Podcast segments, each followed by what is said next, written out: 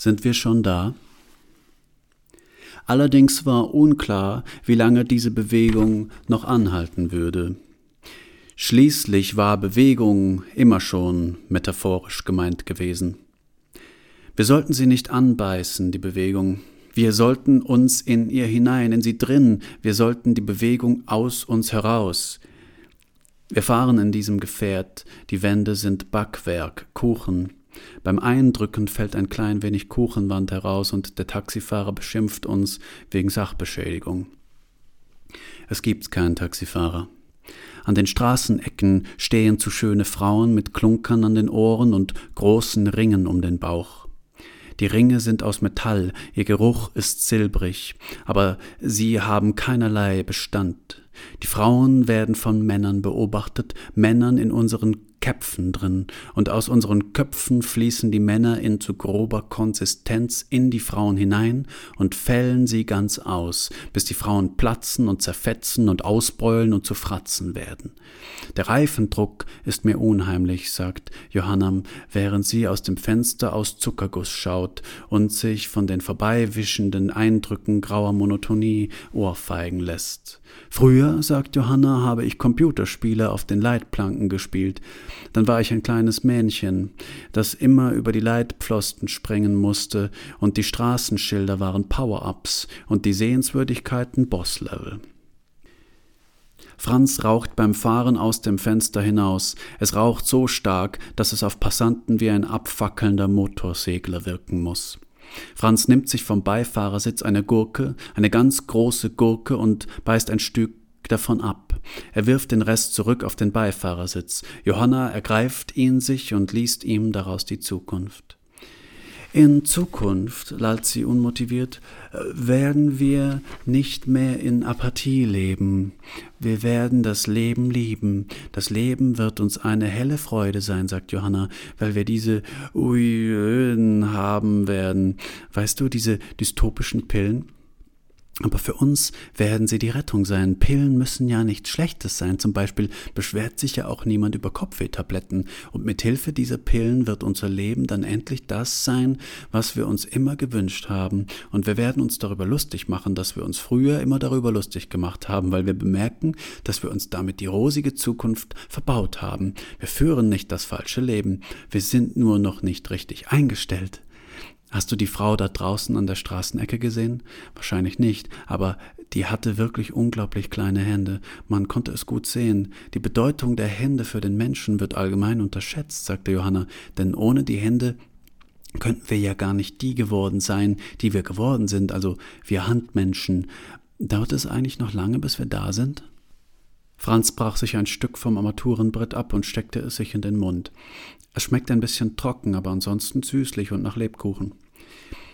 Ich hab's schon dreimal versucht und jedes Mal abgebrochen, sagte Johanna. Dreimal schon habe ich einen Versuch gestartet, aber immer wieder habe ich abgebrochen. Aber das weißt du ja. Johannas Stimme wirkte fahl und gebrochen auf Franz. Der Himmel war von Zeitrafferwolken andalusisch durchzogen. Iris war hier noch als Geruch vorhanden. Wie lange, dachte Franz und sagte Johanna, wird sie uns noch verfolgen? Leichen pflastern unsere Wege, aber immer noch hängt uns Iris in den Nüstern, als wollte sie wiederkehren. Johanna sprach oft aus, was Franz dachte, dachte Franz. Ich spreche oft aus, was andere denken, sagte Johanna, und was wir beide in diesem Moment denken, ist, Iris hängt in jedem Geruch drinnen hängt als Erinnerung in jedem Geruch. Wenn man an was Süßes denkt, denkt man an Iris. Ich habe ein Loch in meiner Leggings. Wie findest du meine pinke Leggings, Franz? Das ist jetzt wieder schick. Du antwortest nicht, wahrscheinlich, weil ich rede wie ein Junkie. Ich glaube, du hast mich unter Drogen gesetzt, Franz. Ich glaube, du hast mich betäubt. Es ist mir aber ganz egal. Meine Interpretation verzerrung mir auch ein bisschen die Sicht auf dieses Kunstwerk hier. Nein, sagte Franz, sagte Johanna, das Kunstwerk versperrt mir die Sicht auf die Interpretationen. Du hast das gerade nicht gesagt, sagte Johanna, aber ich habe es dir in den Mund gelegt. Wenn es keine Stimmen gäbe, könnte man nicht unterscheiden, ob du das gerade eben gesagt hast. Sind wir übrigens bald da? Nein, sagte Franz, sagte Johanna. Nein, Johanna, wir sind noch nicht da, sagte sie, und wir werden auch lange noch nicht da sein. Wir werden lange fahren, ich weiß nicht wohin, aber ich sage es dir nicht, und je mehr du fragst, desto länger dauert es. Wenn du noch länger fragst, sagte Franz, sagte Johanna, werde ich extra einen Umweg fahren, damit wir noch länger brauchen. Das hast du jetzt davon. Aber wenn du sowieso nicht weißt, wo wir hinfahren, sagte Johanna, sagte Johanna, dann kommen wir vielleicht sogar früher an, als wenn du geradewegs darauf zusteuerst. Wir sind bald da, sagte Franz. Keine Sorge, Johanna. Mach's dir gemütlich, nimm noch ein bisschen von der Nackenstütze. Wie fändest du es, wenn ich beginnen würde, die Handbremse anzuknabbern? sagte Johanna. Oh, schau mal aus dem Fenster, da sind Teenager. Erinnerst du dich, Franz? Teenager? Schau mal, die haben gerade die Times of their lives. Die trinken Alkohol und rauchen. Sicher werden sie bald ihre Jungfräulichkeit verlieren. Schau dir mal diese Bomberjacken an. Sie tragen jetzt Bomberjacken. Ist das normal? Ich bin in letzter Zeit so müde. Ist das normal, Franz? Ich überlege mir manchmal, ob wir umkehren sollten. Ja, ganz im Ernst. Manchmal stelle ich mir so Fragen. Irgendwie ist mir unklar, wie lange diese Bewegung noch anhalten wird, weißt du? Und das Schlimmste ist, dass es sich überhaupt nicht wie Bewegung anfühlt. Es fühlt sich nur an wie ein Vibrieren. Theoretisch könnte man mich auch in ein vibrierendes Gestell aus Zuckerbrot legen und vor den Fenstern einen Film ablaufen lassen. Einen Film von Teenies mit Schnapsflaschen und von Zeitrafferwolken und so. Ich würde alles glauben, ich würde alles glauben, sagte Johanna. Ich bin ein neotenisches Geschöpf, sagte Johanna. Und dein Taxi, Franz, ist mein Mutterbauch.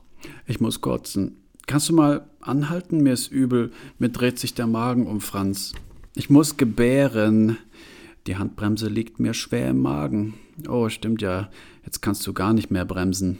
Das habe ich mir wohl selber eingebrockt. Ist die Dystopie eigentlich schon eingetreten oder warten wir noch?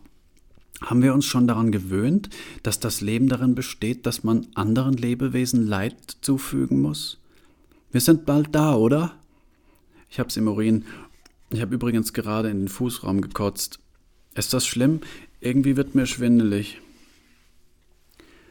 Franz bemerkt erst nach einigen Minuten, dass von hinten keine Geräusche mehr kamen. Johanna, bist du noch da? Entweder war sie ohnmächtig geworden oder sie hatte sich durch den Fußraum geknabbert. Ins Krankenhaus würden sie jedenfalls nicht fahren können, denn sie mussten unerkannt bleiben. Franz fuhr rechts ran und schaute nach hinten. Johanna war verschwunden.